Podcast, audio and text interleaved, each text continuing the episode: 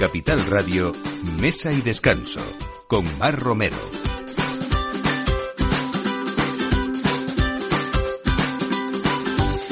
Buenos días, la hora del aperitivo, como siempre en Mesa y Descanso cada domingo en Capital Radio con ustedes y hoy felicidades a todos esos Pepes, Pepitas, Josés, Josefas y por supuesto a todos esos padres. Así que vaya por delante hoy todos nuestros brindis que nosotros vamos a poner hoy unos vinos muy especiales en la mesa para que les acompañen y sobre todo pues también muchos planes como siempre de ocio y desde luego con ese fondo gastronómico de siempre. Eh, uno de los mejores mercados de Madrid, reconocido además por, por, todo el mundo desde hace más de 80 años que se inauguró, es el mercado de Antón Martín.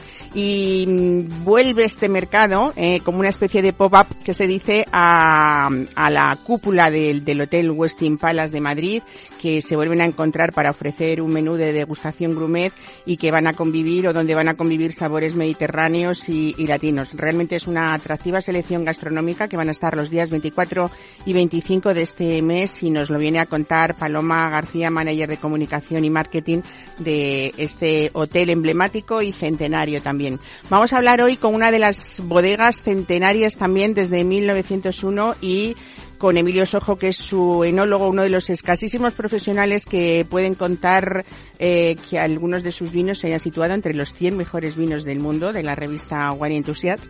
Y, y hoy nos trae también un vino muy especial dedicado precisamente a este Día de, del Padre que tiene pues como mucha juventud, eh, mucha personalidad y bueno, él es el autor, así que esperen ustedes a, a, hablar con él y si no lo tienen hoy en la mesa, seguro, seguro que van a salir corriendo a comprarlo y a compartirlo. Es uno de esos vinos que hablamos siempre de calidad a precios amables, que nos encanta a veces aquí en este programa también hablar de precios y de, y de grandes vinos que todos podemos consumir.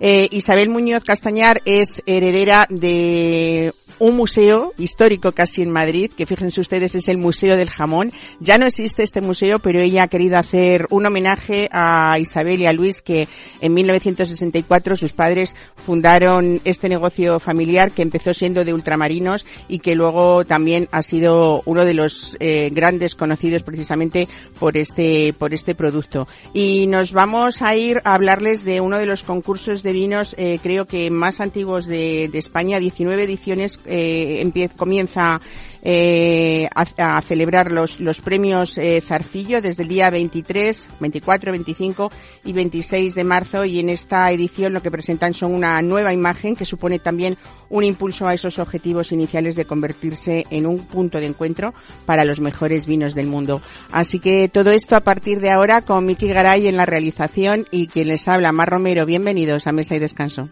Mesa y Descanso con Mar Romero.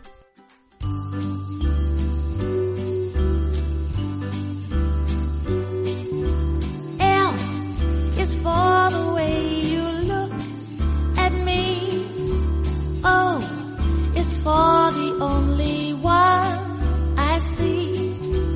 V is very,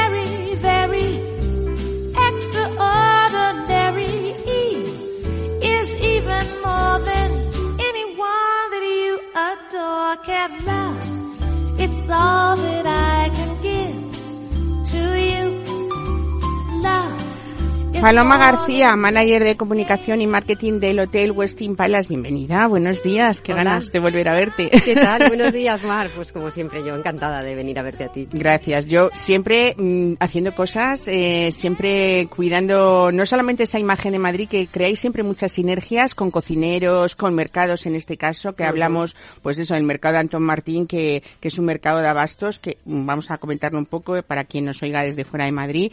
Es, eh, está en pleno centro histórico de la ciudad, entre la calle de Atocha y Santa Isabel, y desde luego últimamente está muy conocido por ese ambiente bohemio, multicultural, eh, ha, ha, ido evolucionando mucho a lo largo de, de, estas últimas décadas y al final no es la primera vez que debajo de la cúpula de este maravilloso hotel organizáis este mercado de Antón Martín así sí. por unos días, ¿no? Sí, la verdad es que bueno, trabajar Otra vez con nuestros vecinos del mercado Antón Martín es un placer. Eh, son una gente maravillosa y, sobre todo, bueno, comentar Mercedes Moyano, su gerente, que nos lo pone todo tan fácil. Y, y, además es que es un mercado en el que apuestan por la tradición y por otro lado por esa vanguardia que tiene con todos esos puestos, esos pequeños restaurantes. Además siempre van buscando pues eh, restaurantes exóticos, eh, diferentes tipos de cocinas. Y bueno, ya es el tercer año. Esto comenzamos, eh, bueno, justo, incluso llegamos a hacerlo en, justo en yo creo que antes de la pandemia o en antes plena de la pandemia, pandemia ¿no? y luego acabando la pandemia y ya este va a ser el tercer año que nos traemos a una selección de, de pequeños restaurantes del mercado durante solamente dos días, la noche del día 24, que es viernes, y luego el sábado, tanto a mediodía como por la noche. Y lo que hacemos es, eh, pues que trasladamos una parte del mercado y montamos en la cúpula, desmontamos una zona de la cúpula y aparece como un pequeño mercado. Cada uno trae cositas de sus puestos y, bueno, cocinan allí y se hace un menú degustación de cinco platos y este año, si quieres, te comento a quienes Sí, hemos claro. elegido. Venga. Repiten con nosotros. Bueno, empieza como muy madrileño, con un vermú y unas patatas fritas. Y esto Eso es imprescindible. madrileño. Eso es imprescindible. ¿Eh? Después viene eh, el mono de la pila. El mono de la pila, Alessandra, su, su propietaria, nos va a preparar un ceviche mixto de langostino y corvina con leche de cítricos y, y, Y y pasión. fruta de la pasión. Este es un plato, pues bueno, pues mm, maravilloso que, que- que con el que siempre triunfa el mono de la pila y este hemos querido repetir con, con ella, con unos pequeños toques diferentes en el ceviche, pero ahí vamos. Eh, entra como nuevo eh, este año el Cunzato. El Cunzato es un restaurante italiano y nos va a hacer una parmigiana a la siciliana. Después otro restaurante chiquitito que se llama Majos Food que nos va a hacer una también nuevos este año una arepa rellena con pulpo a la colombiana y ahí tiene una mezcla entre Colombia e Italia por sus propietarios. Eh, como plato principal este año pues va a ser vuelve a repetir cuchamala y Uriel, que, que también siempre se, se une a nosotros y está encantado. Y además, eh, ca- cada año, me acuerdo, el año de la pandemia se hizo hasta juego la, la mascarilla con, con su estética mm, mexicana. Y nos va a hacer carne de la olla, que es una carrillera de cerdo con salsa de chile, ancho y chocolate. Y bueno, y de postre, eh, hemos elegido Caracola. Bueno, pues Caracola es un pequeño restaurante. Y Que está triunfando gente- muchísimo está en la capital, ¿no? Y está haciendo la gente cola y cola y cola para probar su tarta de queso. Y nos Bueno. su tarta de queso. Bueno, yo creo que como otros muchos mercados, Paloma, el mercado Antón Martín, eh, precisamente yo creo que es ese paseo que estamos diciendo, a veces pues productos ecológicos, eh, esas bermuterías que alguna las has nombrado, pequeños restaurantes, que ha hecho una oferta gastronómica diferente eh, por diferentes partes del mundo, además, y es verdad que ya la gente va a los mercados no solamente a comprar, ¿no? Por necesidad, sino sobre todo a disfrutar también de ese ocio gastronómico y algunos de ellos que son pequeñitos restaurantes Sí. eh, han conseguido, bueno, pues que la gente les conozca por su propia personalidad, por ese mm, tema de calidad que dan y de producto fuera de lo que es el mercado. O sea, tenemos claro que para disfrutar de ellos hay que entrar en el mercado. Hay que entrar en el mercado. Aquí te estoy mencionando cinco, pero hay, hay muchos. Hay muchos pequeños restaurantes y que tienen una apuesta gastronómica muy variada. Y, y, bueno, tiene ese contraste, por un lado, pues ese mercado de abastos tradicional, eh, pues bueno, que apoya lo sostenible, el producto fresco y que eso es algo que a nosotros también nos encanta podernoslo llevar al Palas. Y, y por otro lado, pues esa, esa, esa cocina. También vive mucha gente eh, eh, sola y, y- y, bueno, pues dices, me paso al mercado, compro para cenar y de paso ya me quedo y me tomo un pincho de tal y luego voy al otro restaurante y me tomo otro pincho y ya está. Bueno, lo que más me gusta de esto es que no solamente vosotros eh, está pensado para vuestros clientes del hotel, eh, sino que también pues para todo el que quiera en estos dos días que has dicho Claro, de. Madrid, que vayan a conocer el Palace, que rompamos también un poco ese hielo de cómo a veces eh, restaurantes de lujo tenéis esa amabilidad en todos los sentidos, ¿no? Sí, Eh, porque el Palace además es un hotel que, que ha estado siempre muy, muy, muy unido a Madrid. Bueno, forma parte de, de la historia de Madrid, es un icono de la ciudad, pero todavía hay gente que no ha entrado nunca al Palace. El otro día me sorprendió alguien que entró, "Ah, yo nunca he entrado al Palace. Y yo, ah, no, claro, yo llevo muchos años trabajando allí y como veo, hay mucho ambiente, es muy cosmopolita y no solamente es la gente que está alojada, sino todo lo que pasa en el Palace. Que uno puede entrar a Reuniones, un café eventos. también, ¿no? Esto va muy dirigido también al mercado local, al mercado local que, que se acerque al Palace y bueno, esa es una apuesta así un poquito rupturista, es como el contraste Mm. entre la cúpula del Palace y un mercado tradicional de abastos. Entonces, pues os esperamos a todos el viernes o el sábado en, en el Palace. Qué bien. Siempre se te ocurren esas cosas en un hotel centenario que desde luego está lleno de historias, que tú casi te has convertido en la investigadora o, o hay un, un, un trabajo ahí de documentación importante porque llevan, lleváis muchos años Sí. eh, pues reivindicando ese carácter cosmopolita y sobre todo de personajes ya históricos que todos queremos, Sí, sí. eh, que les has hecho, los les habéis ido haciendo un homenaje pues en momentos Ahí somos un ¿no? equipo que trabajamos todos y la verdad que cuando nos, nos encanta buscar y, en la historia de Madrid y es verdad que también tenemos la suerte de podernos apoyar en un, en un legado histórico del hotel porque todas las grandes personajes de la cultura sobre todo Siempre hemos hablado muchas arte, veces, hablamos de Madame Curie, por ejemplo, Claro, ¿no? es que se han alojado en el allí Madame. Curie y su hija se alojaron en el hotel. Albert Einstein se alojó en el hotel en el año 1923. Justo ahora, eh, pues se cumplen eh, 100 años. 100 años, 100 Justo años. ahora Mira, se- eso sería un buen aniversario. Pero creo que habéis pensado en otro, me parece, Hemos ¿no? pensado, sí, sí, porque este es el año Picasso, como sabes. Entonces, Picasso ha sido uno de los más ilustres huéspedes que ha tenido el Palace y, de hecho, eh, si entráis a, al, al bar del hotel, que, bueno, tiene el nombre de 1912 Museo Bar, a ver, no es un museo, es un pequeño, es un bar donde guardamos parte del legado histórico del hotel, pues allí podéis ver un libro de registro del año 1916 en donde aparece Pablo Ruiz Picasso. Y ese año vino tres veces a Madrid, que vino con su, con su nueva mujer, que era una bailarina de, los ballets eh, rusos. Y, y bueno, pues sí, es uno de los personajes más icónicos que ha pasado por el Palace. Y ahí vamos a hacer algo, que ya te contaré más en detalle. Bueno, ya lo contaremos más adelante.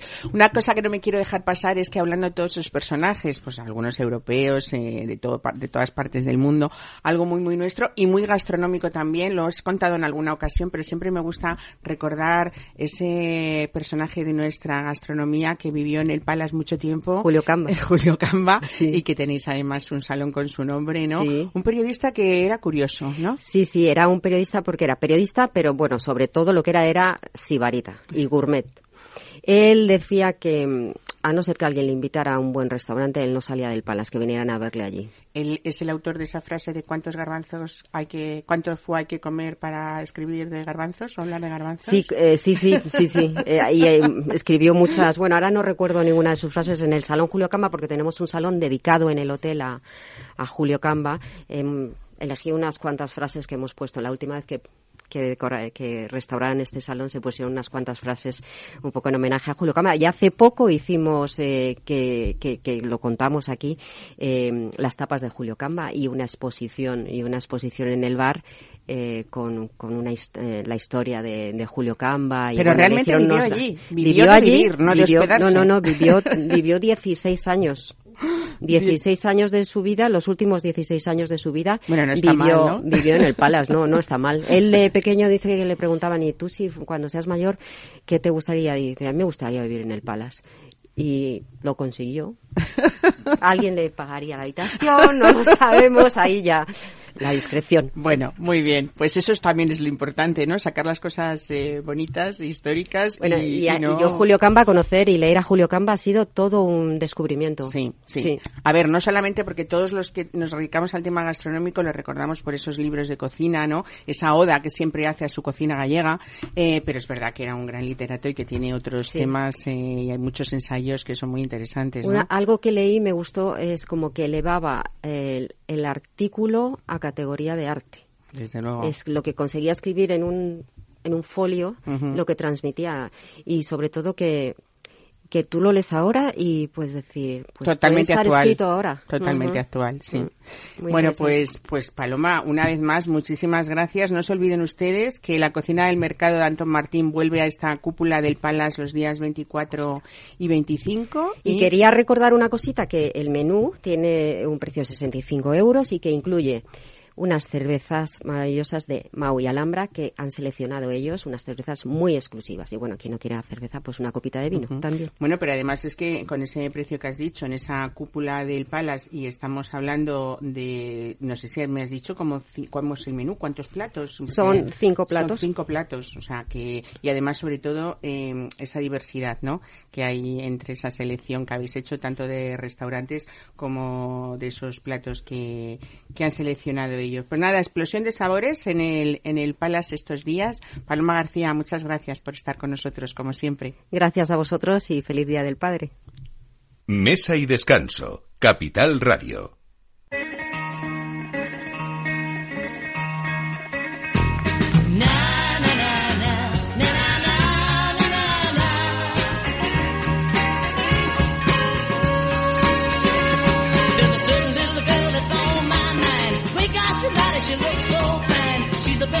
Na.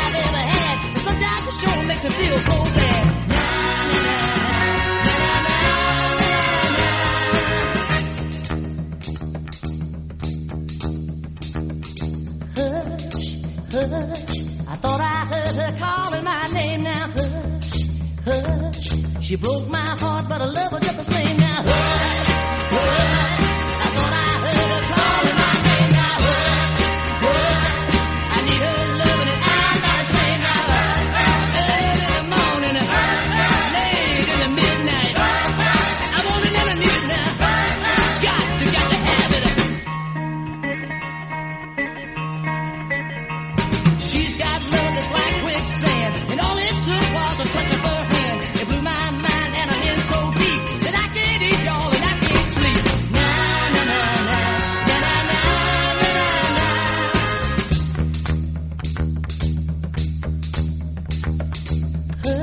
pues les decía al principio del programa que vamos a hablar con uno de los escasos profesionales que pueden contar que algunos de sus vinos en varias ocasiones se hayan situado entre los 100 mejores vinos del mundo de la revista Wine Enthusiasts. Pero Emilio Sojo, bienvenido, buenos días. Buenos días. Vaya por delante, bueno, feliz Día del Padre, supongo, no sé si lo eres o no. Sí, sí, sí, tengo pues una- entonces bien una- dicho. Una hija majísima. Ah, que- pues que ya no- está. Que no ha querido seguir mis pasos y es veterinaria. Ah, bueno, bueno, ya, ahí está la elección personal de cada Eso uno, ¿no? Bueno, empiezo por esa enhorabuena, decía, eh, porque la guía anual de Master Winemaker 100 eh, es la, la guía que hace la revista de Denis Bus- Business, edita con la lista de los 100 mejores enólogos del mundo y te ha nombrado este año eh, el director técnico, mm, o sea, el mejor enólogo de Rioja. O sea, el director técnico del grupo Bodegas Riojanas es el mejor enólogo de Rioja. Pues nada, muchísimas felicidades. Muchas gracias. ¿no? Bueno, eh, naciste en el seno de esta familia que heredó la, propiedad histórica en la denominación de origen. Eres miembro de esa familia Frías Artacho que a lo largo de todos esos años, ¿cuántos años ya? Ciento, ya hemos Pues, superado los eh, 125. C- Ciento, cien- no, 133. 133 años. Bueno, eh, como decía, muchísimos galardones. ¿Quién no conoce, por ejemplo, eh, tus vinos eh, Viñalbina o Monterreal, no? Eh, Sí, al fin y al cabo son las marcas más emblemáticas de la bodega. Eh, Viñalbina nació en el 1901 y daba eh, era el nombre de, uno de los fundadores y Monterreal, que es también otra de las marcas icónicas, la descubrió precisamente un enólogo francés, pues porque hasta aquel momento había enólogos franceses en, en la bodega y le dio nombre a este, a este vino porque está en la zona del monte, en Cenicero, y eh, le recordaba mucho a los vinos de su Borgoña natal. Él era, de Borgoña y, bueno, pues le, hacía ilusión ese nombre. Bueno, eh, precisamente son los dos vinos que en diferentes ocasiones, creo que uno fue en el 2019 Monterreal y 2020 Villalbina, Viñalbina, eh, fueron los, los que han sido, este, han, han conseguido estos premios de ser, estar entre los 100 mejores eh, vinos del mundo, ¿no? Eh, sí que eh, de ti dicen los expertos o los críticos que sí que has conseguido dar mucho aire de modernidad a estos vinos y además no ha tenido por qué perderse ese, ese sello de, de viñedo riojano, ¿no? Sí, bueno, eh, hay una nota en, en los vinos había que, pues eso que, pues un cierto, en cierto modo la bodega pues dispone de un parque de barricas bastante importante y bueno, pues en las barricas pues hay que hemos hecho un proceso de limpieza más exhaustivo pues para llegar a dar una, una mejor calidad de los vinos, ¿no?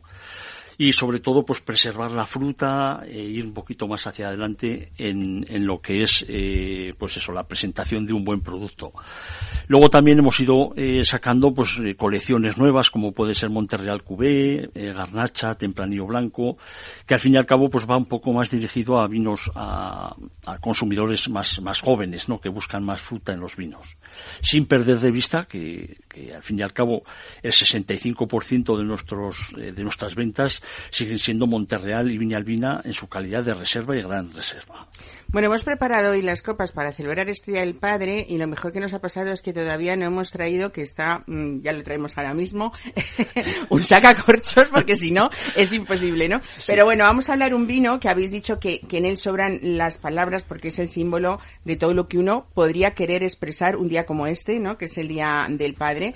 Eh, se llama Alacer, ¿Alacer o Alacer? Alacer. Alacer. Es un crianza 2019 y cuéntanos eh, por qué precisamente habéis querido un poco comunicarlo a la vez de esta fiesta importante para cualquier familia y además eh, mañana es fiesta, o sea que es fiesta nacional. No sé si en algún sitio no lo es, ¿no? Sí, Pero mañana sí. lunes es fiesta. Sí, eso es, eso es. Bueno, eh, principalmente mm, nosotros nos hemos querido ir a una zona más elevada de lo que es la zona de, de Aranda de, de- de Duero y nos hemos ido pues casi a la, a la zona de, de Soria. ¿eh? No hemos cruzado el- eh, la frontera, pero estamos ahí muy cerquita. Y la idea era, bueno, pues que queríamos darle un poquito más de frescura a los vinos de, de Aranda. Al fin y al cabo, eh, lo que no- nosotros encontrábamos es que los vinos mm, de Ribera del Duero pues tienden a tener una mala longevidad. ¿eh? Y lo que hemos buscado, bueno, pues es un poco eh, darle un poquito más de frescura, buscar más altitud, por lo tanto, un poquito más de acidez en, en los vinos que le da, pues eso, que la fruta esté durante más tiempo presente en el vino y que el color pues siga vivo durante más años. Estamos hablando, eh, Emilio, nos estás hablando de, de más de 900 metros de altitud, que no sé ahora con este calentamiento global, pero se suponía que a esa altitud era como el límite extremo de donde se podía plantar un viñedo, ¿no? Eso es, eso es. Ahí hace pues veintitantos años eh, sería algo inviable, porque ya de por sí la zona de del de Ribera, o sea, de Ribera, pues es muy propensa a las heladas y no te digo nada ya pues a esa altitud de 900 metros.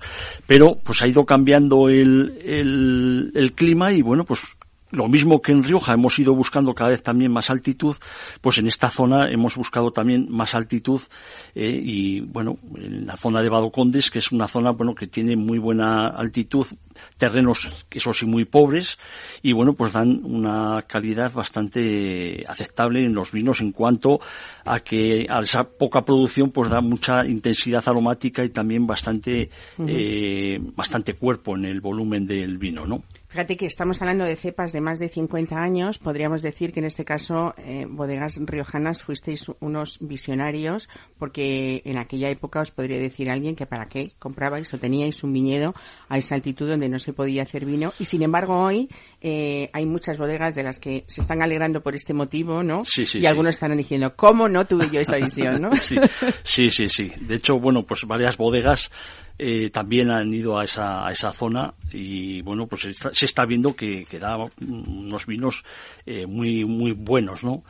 Eh, tengo en la mente también pues una chica que está, se, que se llama, la bodega se llama Lola, le llaman la, Lola, la Loba, la Loba, y bueno, está todavía más a- arriba, está en un pueblecito de Soria y ella pues también fue una de las precursores, ¿no? De todo esto y bueno, nos eh, ella sí que decía que pues que muchas veces pues que se quedaba sin cosecha, ¿no? Pues allá normal pues una pérdida de un 20%, pero bueno, en- en un 80% de pérdida en un viñedo pues es casi ruinoso, ¿no? En aquel, en aquel momento. Bueno, podríamos decir que esa altitud, eh, para los que más o menos, eh, si no si no entienden muchos de vinos, que no es necesario, pero es verdad que cuanto más alto esté un viñedo, si está cuidado, va a tener pues ese esa acidez, ¿no? Que le va a procurar pues esa finura, esa esa elegancia que muchos y sobre todo esa capacidad de, de guarda y que luego nos aguante mucho tiempo. Estamos hablando de, don- de un 2019, pero este al hacer, tú cuánto le vamos, cuánto crees que podríamos estar disfrutándolo y Pues, hablándolo así de él. Pues yo eh, lo veo perfectamente como una longevidad de un crianza de Rioja.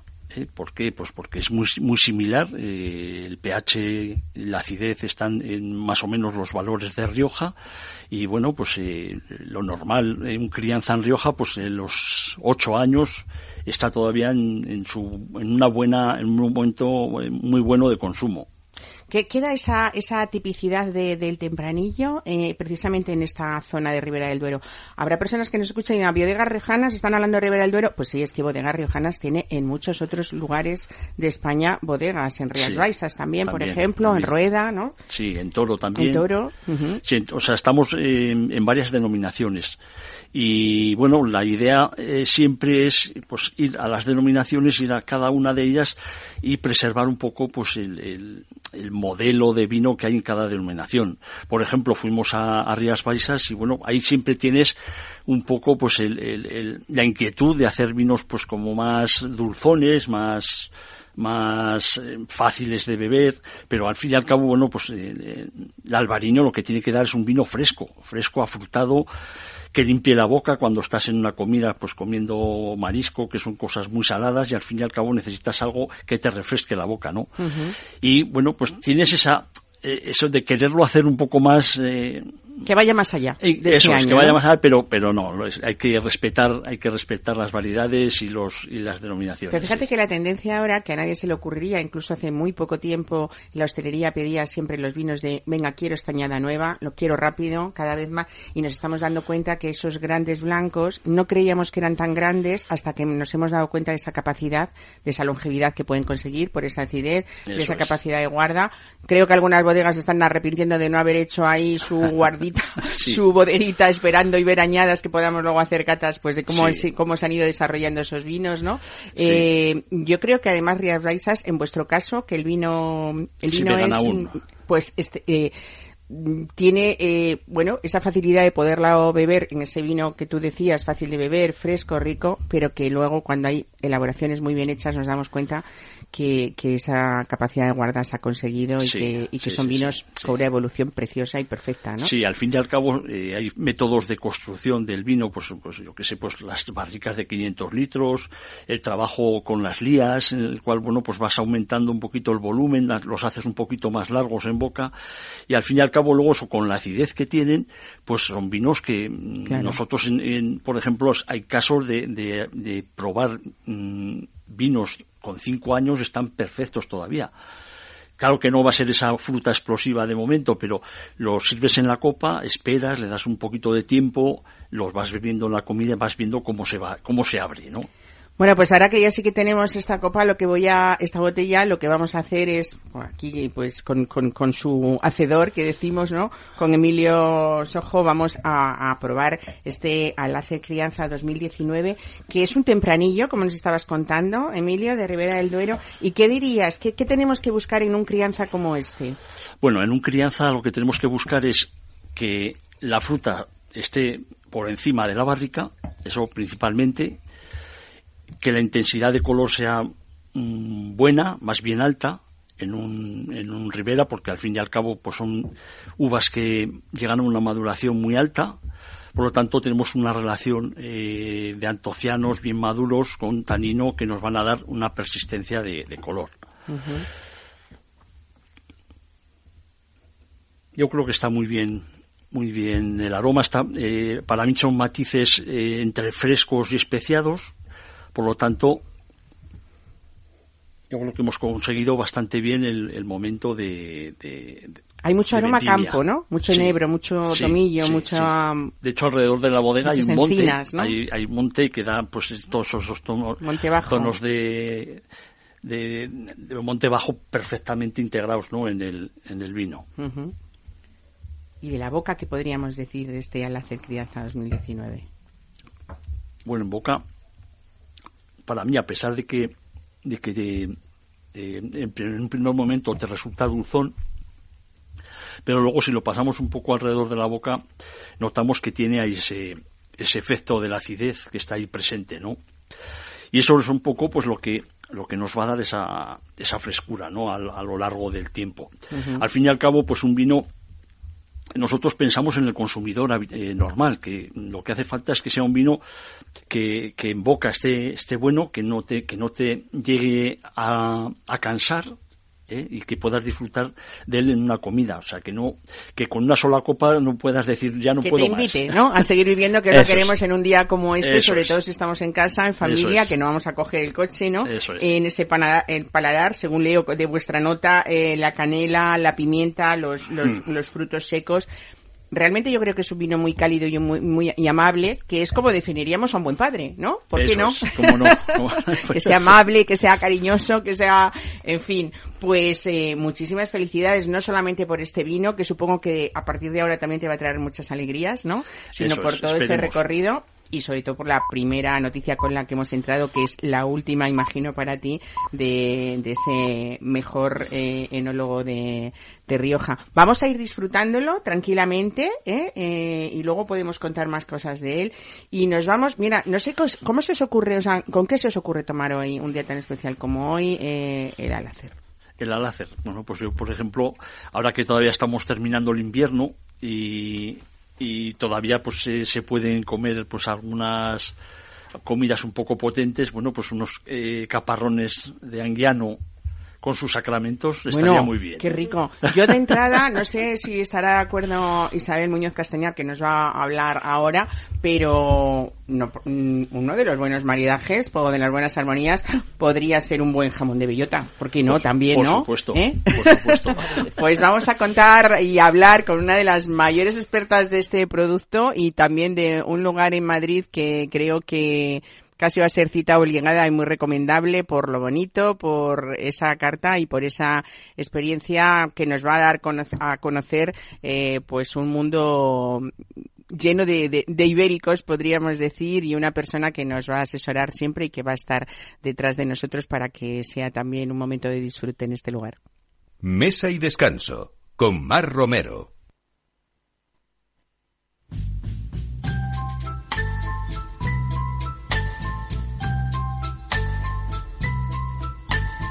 My love has no beginning, my love has no end. No front or back, and my love won't bend. I'm in the middle, lost in a spin. From loving you.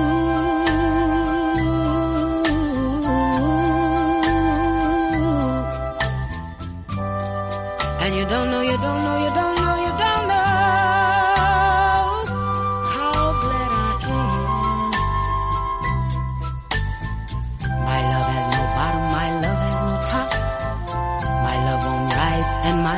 drop.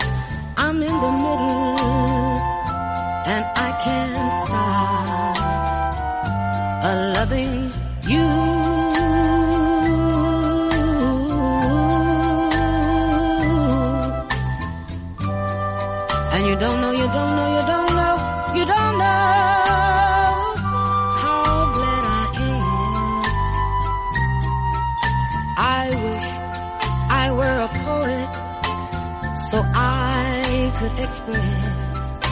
what I, what I like to say.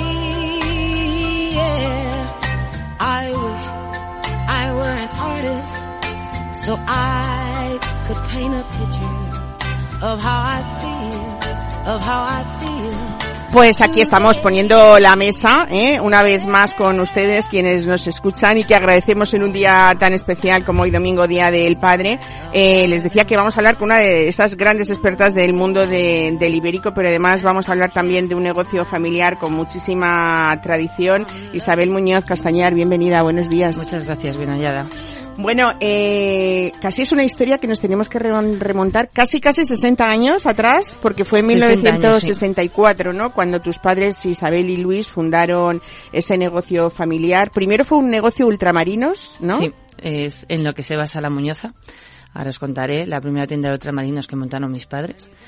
En la zona sur de Madrid, en Villaverde, y donde daban, bueno, pues productos de, de calidad y donde quisieron hacer que el jamón fuera un bien, un producto que fuera asequible para todo el mundo. Sí, Eso fue porque, lo- mm, claro, en aquella época, supongo que en 1964, cuando se hablaba de jamón ibérico, en ciertas zonas. No, como- ahí hablamos de jamón serrano. Ahí hablabais que de jamón que serrano, ibérico ¿no? No, No habíamos llegado todavía. todavía, no.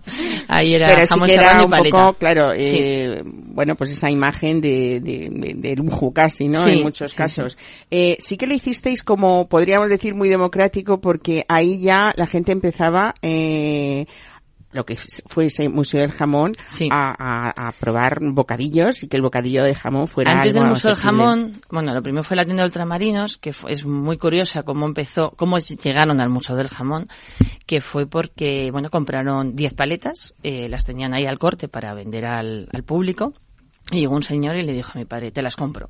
Hizo precio y dijo, venga, pues tanto. Y cuando cerraron la tienda el sábado por la tarde, se fueron otra vez a Toledo a buscar más paletas. O sea, se habían terminado. Eh, de golpe, porque era para venderlas al corte, pero se las quisieron llevar. Entonces, así es como empezaron a nacer las eh, tiendas de charcutería Los Extremeños. Mi padre es extremeño. Ahí se incorpora también mi tío a trabajar, que venía de la mil y demás. Y, y empiezan a tener todas las tiendas de, de los extremeños por la zona sur de Madrid.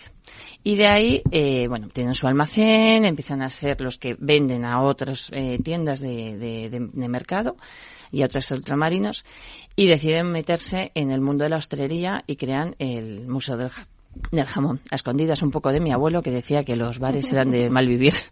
Es que además en los locales, claro, la decoración era eso, los jamones a modo Sí. de museo, ¿no? El primero que se abre es el de Paso del Prado, muy cerca del Palace, y se abre y se llama Museo del Jamón porque la idea era colgar eh, los jamones a modo de cuadro y de cerca de los museos que teníamos ya, como el Prado o el Museo de- del Ejército, si no recuerdo mal. Luego ya han venido todos los demás. Y el segundo fue en la calle Atocha 54. Que ahora es donde está y La de Muñoza. quien vamos a hablar, que es la Muñoza. Sí. Realmente es un es tu proyecto personal, la. Muñoza, ¿no? Además, en- en- en- fuiste muy valiente en plena pandemia, abres la Muñoza. Valiente o loca, no lo sé todavía. Pero bueno, a mí me gusta mucho, voy a decir, empezando por esa decoración, hay una luz natural, que es una de las cosas más bonitas que puede tener este local, aparte de que tú lo has decorado con muchísimo gusto. Gracias. Eh, y luego eh, entrar en ese lugar que además Atocha 54 para más o menos quienes que conozcan Madrid está junto justo enfrente del Teatro Monumental o sea una zona súper céntrica Metro Anton Martín en la Metro puerta. Antón Martín en la puerta eh, y, y tú hay en ese aire yo diría como muy cosmopolita que tiene el local muy actual hay una especie de homenaje hecho a tus padres donde uno hay fotografías de esa Sí. época de las que estamos hablando de los dos y sin embargo con qué gusto lo has hecho Eh, porque es porque está muy bien hecho Esa es la Yo, historia. en plena, nació, ha nacido el 11 de enero del 2023, que además ha sido un homenaje pleno a mi padre. Hace 18 años que ese día, hacía 18 años que había fallecido. Y había que, que hacerle ese homenaje, ¿no? Entonces, es mi proyecto porque yo también digo que es, perdón, mi mayoría de edad sin él. qué bonito ¿no?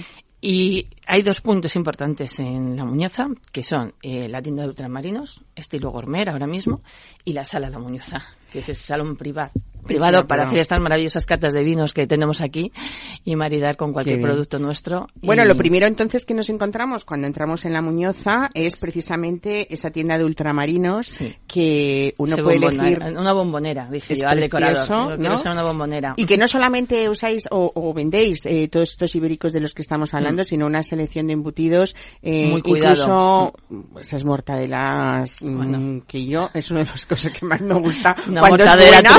Espectacular, ya es una tentación cuando entras, ¿no? O cuando uno sale, que también puede hacer eh, comer en la muñoza Y después salir Hombre, la y idea es que casa, lo que ¿no? picotees o comas en la muñoza, hay mucha parte que se puede llevar. Todo el tema de chacinería, unos quesos fabulosos. No tengo grandes cantidades, pero sí que hemos buscado productos muy, muy, muy Seleccionados. seleccionados, muy cuidados, con historias muy bonitas, porque tenemos una historia de, de uno de los quesos espectacular, los de la finca Socuella que nos hacen unas mermeladas maravillosas y naturales como no puede fallar en, faltar en una, en una, en una tienda de ultramarinos, pues todo el tema de legumbres y conservas, también muy cuidada, cuidadas.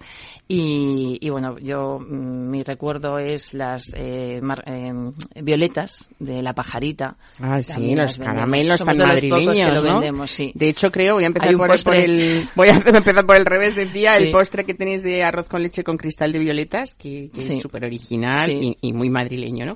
Vamos a empezar, si te parece, un poco abriendo boca, Sí. que es la hora, ¿eh? Eh, Aquí estamos, además, abriendo boca.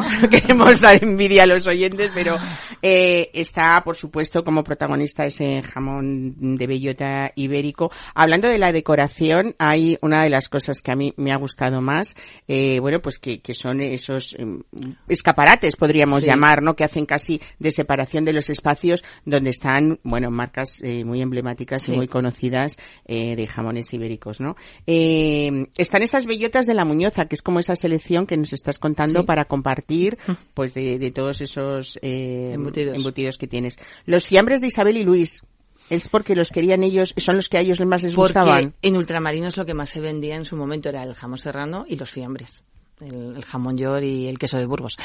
Claro. O sea que, entonces eran su, su insignia, ¿no? Y luego una de las cosas también que más me gusta en esa mezcla de tradición y de novedad de algunos platos que ya la gente va pidiendo y algunos como muy frescos que vamos a nombrar que viene esta temporada de calorcito, pero está también siempre los pucheros de Isabel, que es que cada día en homenaje a tu madre tenéis un plato Un de cuchara diario Sí, distinto, ¿no? eh, no he apostado por el menú diario, no es un local para menú diario, pero sí para tener un puchero a un precio muy recomendable, recomendable y que sea comida. A ver, la carta en general, la oferta gastronómica la hemos pensado en que sea castiza, pero tradicional y con un toque.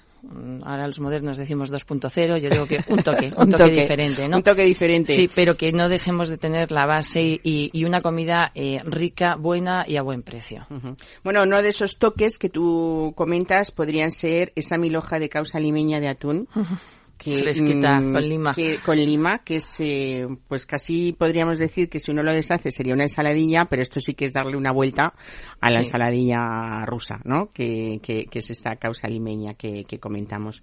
Eh, el pad thai de secreto ibérico y juliana de verduras, porque aquí es otra, no solamente hay ibéricos en forma de embutido, sino que tenemos, a veces nos olvidamos de esa carne fresca de, de ibérico, ¿no? Y tantas piezas que hay diferentes. nuestra para- base es el cerdo ibérico en toda la carta, ¿vale? Entonces tenemos el pad thai que juntamos un poquito lo moderno de lo, de lo oriental con nuestra base del, del cerdo ibérico, que además, eh, sabes que son productos todos de, de una marca muy importante en España y en, Salamanca, que es Montellano. Que los tuvimos la semana pasada aquí, además. Sí, sí, sí. Y, y la verdad que, bueno, nos tratan fenomenal siempre Carmen, madre, hija y, y el hijo, ¿no? Y llevamos muchos años trabajando con ellos, de todas maneras, ¿no? Y sí, hemos metido mucho carne, carne. Luego tenemos el solomillo. a la naranja con jengibre, también cerdo ibérico y tenemos la, la- las carrilleras con puré de patata morada que, que es un escándalo. Aparte de ternera, pescado, una cartita corta. No es muy larga, pero, es corta. quizás es lo pero más muy sugerente mimada. cuando uno abre la carta y ve mm, como echa un vistazo y lo ve todo, ¿no? Sí. Eso a mí me gusta mucho porque está como muy clara, muy definido eh, la propuesta. Son dos Eh, hojas, con y luego lo que nos estás contando un poco de esa selección que tú has hecho de todo, no solamente los embutidos, hay historias personales detrás de cada uno de los Sí. productos que eso nos encanta a todos cuando vamos a probar algo que está rico y sabemos que están esos pequeños productores haciendo muy bien las cosas y hay que defender ese campo, si no, un día se nos va a acabar todo, hasta la posibilidad de poder comer rico, ¿no? Y hay algo que me gusta mucho, sinceramente, de, de la Muñoza, que es esa carta de panes. Cuéntanos, porque cómo cambia un local cuando considera pues o un buen café o un buen pan y cómo esos pequeños detalles que parecen tonterías van haciendo la suma de todo lo que es en este caso la de muñoza, panes ¿no? y de cafés. Y de cafés, Y cafés. Carta de panes, sí. Esto fue un triángulo que me llegó a, llevó a Pan Delirio por tres motivos. Primero vi una entrevista hablando del pan masa madre. Tiene un premio al mejor pan de Madrid. Es el pan real, ¿no? El pan real, sí. Tenemos los cuatro, tenemos pan, son todo gazas, te los traen todos los días, es totalmente hecho a mano. Yo he estado en, la, en sus instalaciones y lo único que hay ahí es amasadora y horneo Todo lo demás es mano de obra. Y es un pan auténtico, masa madre. Y, y bueno, y tenemos cuatro tipos de panes. El pan de masa madre, que, perdón, perdón, el pan real, que es el que tiene el premio al mejor pan de Madrid, el pan payés, el de semillas y el de maíz. Son los cuatro un poco insignia de ellos, ¿no? Y tenemos la carta de panes que podéis. Además, eh, tengo otra recomendación. No cobro el pan. No, Bueno, no, buena no nota. me gusta. No, Buena eso nota. del servicio y del pan. Ah, no. lo del servicio del pan, sí, dices sí, tú no, en no, cualquier no, carta sí, que nos no, podamos no, no, encontrar, no, ¿no? se cobra, no se El pan cobra. no se y podéis cobra. repetir el pan que queráis porque además tenemos un aceite maravilloso extremeño. O sea, esto es un suma marca sigue, que es para que mojemos ese pan antes de empezar a, a comer. sí. Qué maravilla. Y, y luego, bueno, también tenemos tres tipos de café. Son un poquito más eh, fuerte, otro más... He intentado cuidar todo, desde el cubierto hasta... Intenta no, he cuidado todo. hasta, Desde luego. hasta la última... Bueno, hay un salón privado también para quien Sí. quiera hacer esas presentaciones. la sala La o Muñoza, donde reunirse. está más la historia, donde vemos la foto de mis padres en, en la tienda de ultramarinos. Y tenemos un salón totalmente privado, eh, tanto para reuniones como para hacer una cata de, y un maridaje de, de lo que queramos. Me han ofrecido un maridaje de cerveza con caviar. O sea que estamos abiertos a todo. Y, y bueno, y, y presentaciones de productos. Tenemos también una pantalla. eh, por eso llamamos Grupo La Muñoza, porque englobamos tres cosas muy importantes. Bueno, la zona de barra que no hemos hablado, que para el picoteo está fenomenal. Y además del mercado de Antón Martín estamos pegaditos. Y tenemos ambos proveedores. Somos eh, también eh, em, energía, ay, se me ha ido, perdón. Eh, cuidamos mucho el medio ambiente y entonces estamos también trabajando mucho con proveedores de, de proximidad, entre ellos del mercado. Y, mm, y entonces, bueno, tenemos la barra, tenemos la zona de ultramarinos, tenemos el salón y tenemos la sala La Muñoza como para eventos privados. Y hoy, hoy mismo tenemos una familia de 10 comiendo, vamos a comer, van a comer en el, en el, en la sala La Muñoza, su reservado por el Día del Padre. Qué bueno. Bueno, sin quererlo, aunque nos pasa muchas veces, en este programa siempre surgen muchas mm, Sí. sinergias, ¿no? Que eh, Paloma nos estaba hablando, pues, precisamente de- del mercado de Antón Martín. Eh, en esa barra tú nos decías que, que están los, los vinos de, Sí. de bodegas riojanas, Sí. ¿no? Por cierto, hablando de precios, que siempre decimos el ticket medio, pero claro, aquí influye un poco, me imagino, como en todos los restaurantes, qué tipo de vino eliges o también qué tipo de ibéricos eliges. La carta de comida es eh, justa y necesaria, pero tenemos 340 referencias de vinos. Tenemos una vinoteca importante, así que entre ellos los vuestros.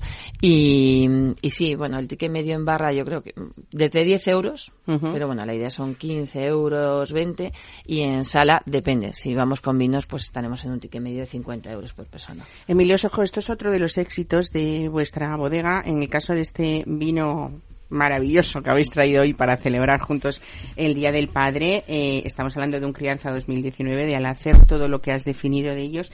Y sí que me gusta hablar de, de cuál es el precio que uno puede encontrar en tienda, que son unos 11 euros, si no me equivoco. Exacto, sí. 11 euros, ¿no? 11 euros. O sea, vamos, fenomenal. No me digan ustedes que no merece la pena ¿eh?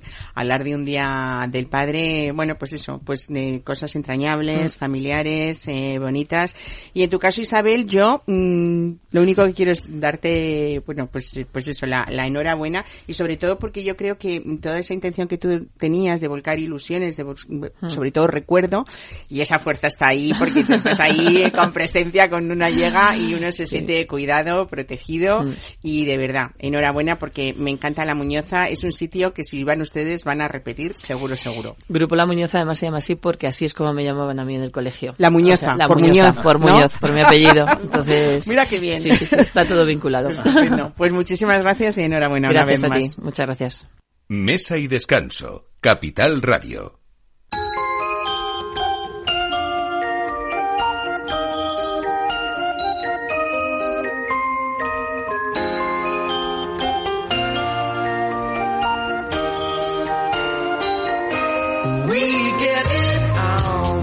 Every night. When that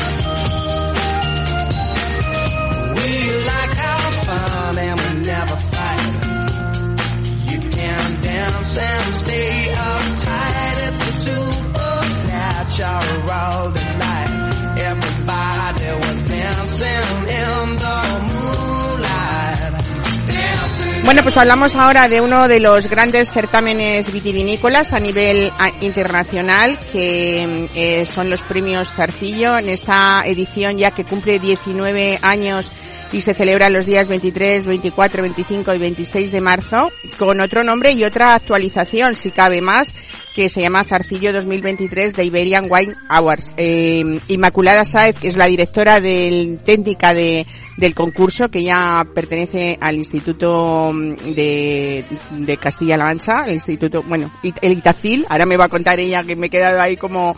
Eh, Inmaculada Saez, bienvenida, muchísimas gracias por estar hoy con nosotros. Eh, muchas gracias. Buenos días. Buenos días. Una Bueno, pequeña corrección. Eh, Castilla y León. el Itacil, sí- ay, eh, ¿qué he dicho? Castilla-La Mancha, Ay, pero perdón, vamos, no por tiene favor. Esto ha sido el lapsus que pasa, ¿no? Bueno, pues nada, bienvenidos los directos de Castilla y León, perdón. Bueno, eh, decíamos que mm, estamos hablando eh, de, de uno de los grandes certámenes vin- vitivinícolas, pero también eh, con muchísima tradición en España, 19 ediciones ya. Pero en esta edición, Inmaculada, mm, hay una presentación quizá de una nueva imagen y sobre todo que queríais en esta ocasión ya impulsarlo eh, pues para convertirlo un poco en un punto de encuentro de los mejores vinos del mundo, eh, pero que, que, que se, se viera esa expansión también de la cultura del vino desde vosotros, ¿no? Sí, así es. Bueno, Premio Zarcillo es un concurso de vinos de carácter internacional desde el año 1999. Eh, y ya, efectivamente se encuentra ya en la, en la decimonovena edición. Eh, este año lo que hemos querido ha sido reforzar sobre todo los lazos con Portugal y por eso eh, eh, de ahí de la nueva imagen y el nuevo nombre del, concurso Iberian Wines Award porque mm, eh, se trata de poner en marcha eh, el primer concurso ibérico, ¿no? Que, une eh, eh, los vinos de España y Portugal y, por supuesto, se da acogida a muestras de todo el mundo, como siempre ha sido, puesto que es un concurso de carácter internacional patrocinado por la OIV, Oficina Internacional de la Viña y el Vino. Bueno, durante cuatro días eh, se van a dar cita a los mejores catadores del mundo, quizá, por supuesto, son los paladares mejor educados del planeta, y ellos son los encargados de dictaminar qué vinos son los mejores del concurso, porque hay diferentes eh, distinciones, ¿no? En este y en las diferentes categorías que se presentan. Sí, sí. En efecto, eh, vamos a contar con un jurado internacional compuesto por 90 catadores, de los cuales 52 son nacionales y 38 internacionales, procedentes de más de 20 países.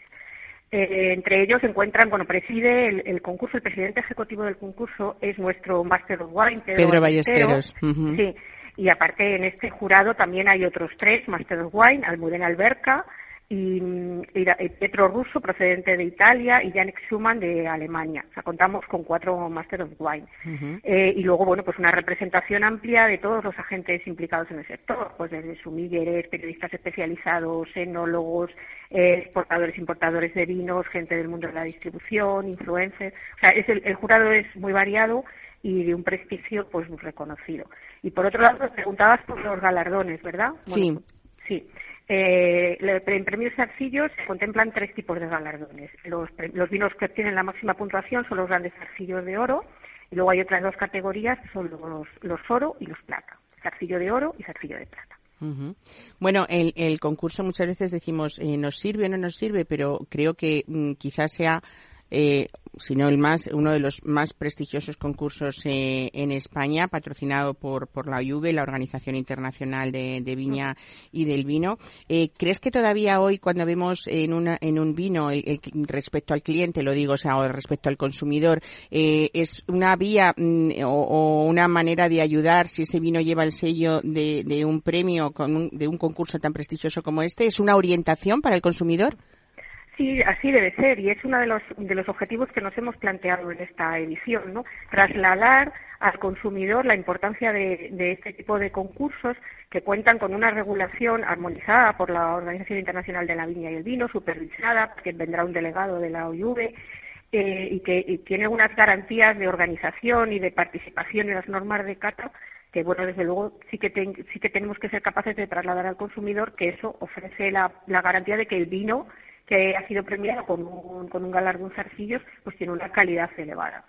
A veces cuesta trasladar eso a los consumidores, pero bueno, es un esfuerzo que en esta ocasión estamos intentando hacer y queremos que llegue a, a todo el mundo. Ujú. Pues eh, yo creo que son cuatro días intensos en los que cuando vamos después a saber cuáles son los vinos premiados, Inmaculada. Pues, pues justo cuando finalice el concurso. Las catas, las pruebas sensoriales empiezan, en, como bien has dicho, el día 23 de marzo en Burgos y se prolongan hasta el día 26. Y el mismo día 26, una vez finalizada, eh, la, hay una cata final, o sea, después de, la, de las catas, de las pruebas sensoriales que se realizan con, con todo el jurado durante los cuatro días, eh, final, al final se juntan todos, o sea, se, se seleccionan todos los vinos que han obtenido la máxima puntuación y que tendrían opción al gran zarcillo de oro y se hace una cata final. En esa cata final estarán presentes pues una selección de los catadores de mayor de mayor nivel, estarán los Masters Wine, por supuesto, estará alguno de los de los catadores más afamados. Vamos a contar también colaboración, con la colaboración de Francisco Berciano. Entonces, esa cata final decide los grandes zarcillos de oro. Y una vez que finalice eh, ese, eh, esa nueva degustación, perdón, esa nueva cata, eh, se darán a conocer los premios. Eh, yo creo que aproximadamente hacia las 2 de la tarde se conocerá los, los vinos premiados. Bueno, pues un concurso bienal, que no lo hemos dicho, ¿no? Eh, Es de carácter bienal, efectivamente, cada dos años. con más de tres décadas de, de trayectoria. Eh, se iniciaron en el, perdón. No, no, dinos, dinos. No, que se iniciaron en el año 1991, es un concurso bastante antiguo, pero en ese año eh, eran de carácter nacional. Uno, durante una serie de ediciones eh, fueron anuales y de carácter nacional y a partir de 1999 se celebran eh, cada dos años con carácter bienal y, y son internacionales, es decir, dan acogida a vinos de todo el mundo. Claro, bueno, pues por esa proyección más internacional y, y por ese trabajo que habéis hecho de renovación de imagen también, Inmaculada Sáez, directora técnica de este concurso, felicidades también y, y gracias por, por atendernos hoy domingo. Un saludo. Muchas gracias a vosotros. Hasta luego.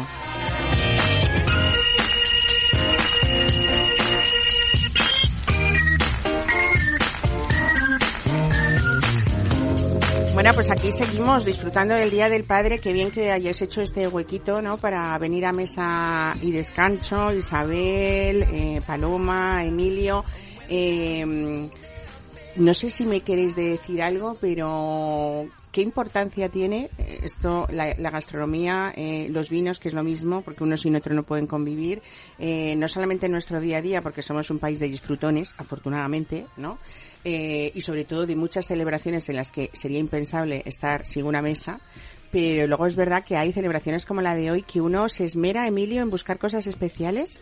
Exacto, sí, sí. Normalmente eh, también mi mujer es aficionada a, a seleccionar vinos ¿no? para las fechas especiales, pero para el Día del Padre siempre tiendo yo a hacer una selección más profunda, ¿eh? Muy bien. pero siempre me sorprende ella con algún vino Sí, ¿no? Te obsequia, también. ¿no? Paloma, en tu caso también, ¿no? ¿Eh? Una amiga disfrutona Pues sí, eh, y además en un lugar que lo que lo que tu, tu trabajo, parte de tu trabajo es que los demás disfruten muchísimo, ¿no? Pero bueno, disfrutamos todos con, con ellos y, y bueno, pues justamente hoy el Día del Padre con un ópera branch especial, eh, con un repertorio diri- dedicado a María Calas. Qué bonito también, ¿no? Isabel, gracias a ti otra vez nuevo. Me imagino que tú, una vez más, igual de disfrutona que los demás que estamos aquí, ¿no? Totalmente, pero no solamente los españoles, que tenemos mucho turismo que vienen y les encanta disfrutar de nuestra gastronomía, ¿eh? Pues nada, espero que ustedes también lo pasen hoy en un día tan especial muy bien. Eh, soy- son ustedes parte de, de estos disfrutones de mesa y descanso. El domingo hablamos de nuevo. Mesa y descanso. Capital Radio Madrid 103.2. Nueva frecuencia, nuevo sonido.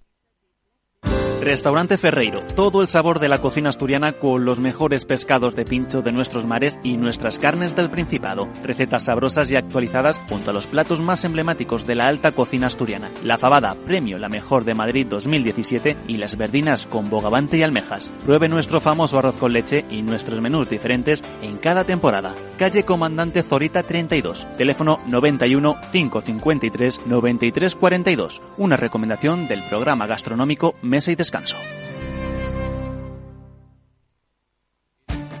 Esto te estás perdiendo si no escuchas a Arbiza en Mercado Abierto.